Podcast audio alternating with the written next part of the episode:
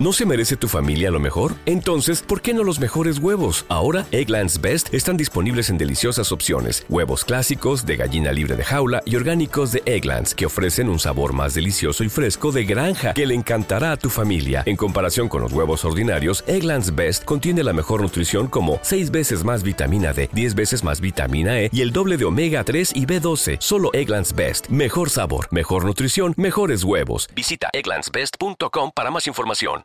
¿Cómo puedo comprar una casa y asegurarme que es una buena inversión, ya sea para vivir en ella o para alquilarla y que me paguen la hipoteca y obtener rentabilidad de mi dinero? Es una de las preguntas que más recibo en el canal. Y a mí este tema me encanta porque soy un amante del sector inmobiliario.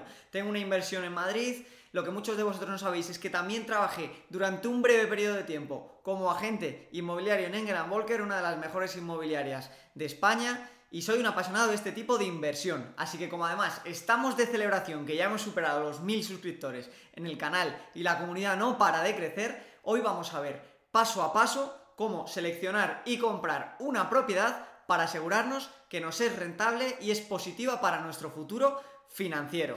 Bueno, vamos a hacer la guía muy dinámica, muy rápida, pero muy estructurada. Así que vamos paso a paso. El primer paso que hay que cumplir sí o sí antes de siquiera ponernos a pensar en comprar una casa y abrir los buscadores para seleccionarla es muy lógico y es ahorrar. Amigos, ya sabéis que es recomendable y además imprescindible en la gran mayoría de casos tener ahorrado como mínimo entre el 15 y el 20% del valor de la casa que queremos comprar para que el banco nos dé la hipoteca de la cantidad restante.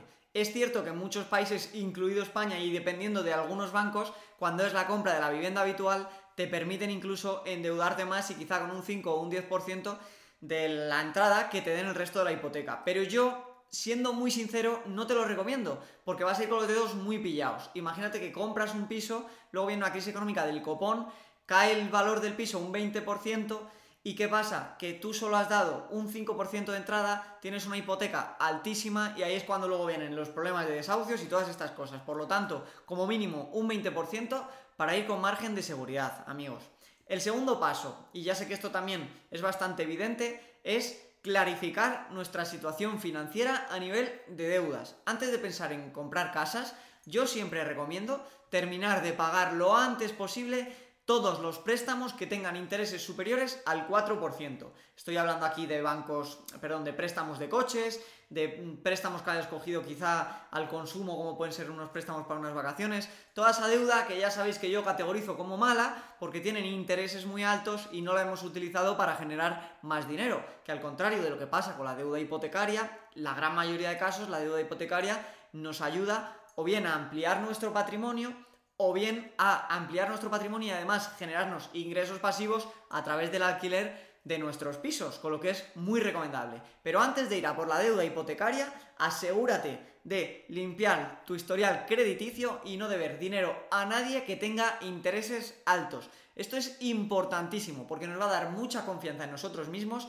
vamos a partir de una base tranquila y además vamos a tener un perfil muchísimo mejor para el paso número 3 que el paso número 3 no es otro que, y esto casi nadie lo hace así, que antes de ponernos a buscar pisos o casas en concreto, coger e ir a los bancos y hablar con los, eh, con los banqueros, presentarles nuestros informes fiscales de los dos últimos años, nuestras nóminas de los dos últimos años o los impuestos de sociedades si tenemos empresa de los dos últimos años y pedirles que nos hagan una preaprobación escrita y que nos digan hasta cuánto dinero vamos a poder disponer en el caso de que finalmente compremos un piso. ¿Por qué esto es importante hacerlo antes incluso de buscar? Pues bien, porque así sabremos el presupuesto real al que podemos aspirar a la hora de comprar una vivienda y cuando luego en los pasos posteriores nos pongamos efectivamente a hacer una búsqueda activa de viviendas, a investigar, a ta ta ta y todo esto, ya sabremos cuánto nos podremos permitir y no empezaremos buscando por un presupuesto que quizás más alto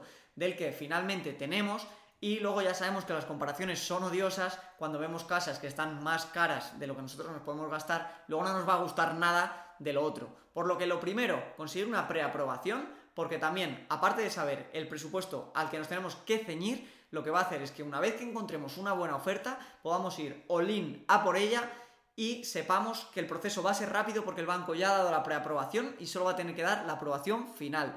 Hay muchas casas y muchos pisos que se pierden en este momento, porque la gente luego ya tiene que ir al banco, los bancos tardan desde un mes a dos o incluso hasta tres en aprobar operaciones y si tú vas con la preaprobación, el comprador va a tener mucha más confianza porque va a saber que está negociando en firme, que no está negociando contigo a lo mejor una rebaja del piso y que luego igual no te la puedes permitir. Con lo que yo siempre recomiendo que una vez que tengamos ahorrado el porcentaje de dinero que estimamos adecuado para la compra que queremos hacer, una vez que tenemos nuestro balance financiero más o menos tranquilo, vayamos a los bancos y les presentemos un buen dossier con nuestros ingresos, nuestros gastos, nuestros activos, imagínate que también tienes acciones o fondos de inversión o cosas así, y les digamos, mira, esta es mi situación económica, quiero comprar un piso o una casa, por favor, dime hasta cuánto me vais a dar de hipoteca y qué condiciones. ¿Por qué? Por lo que os acabo de decir, más una tercera razón súper importante.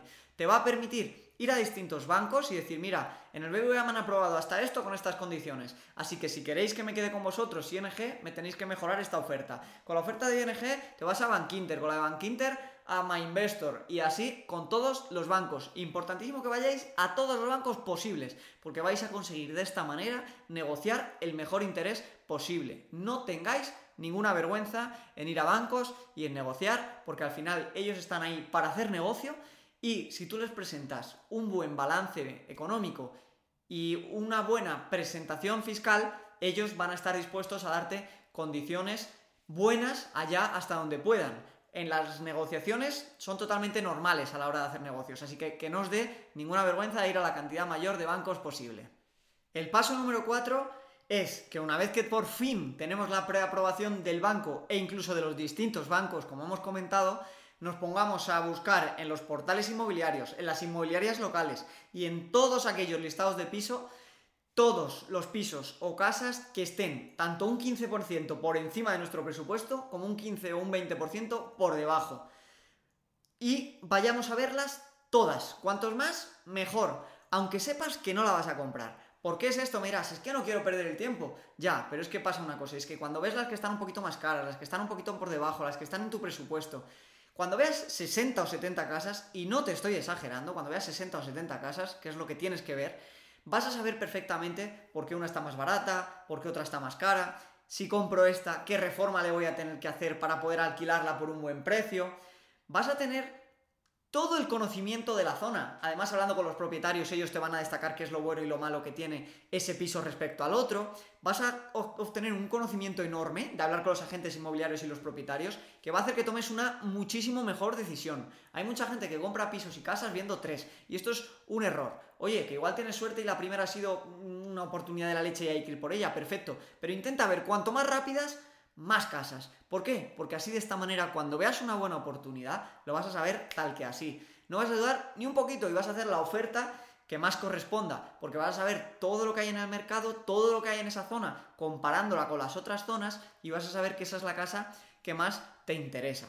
A la hora de buscar qué piso o qué casa te interesa, aquí hay que tener en cuenta dos cosas. También depende mucho si estás buscando para vivir tú, que entonces es más personal, o si estás buscando para alquilar. Yo voy a referirme sobre todo en este vídeo para alquilar porque lo vamos a tratar como una inversión.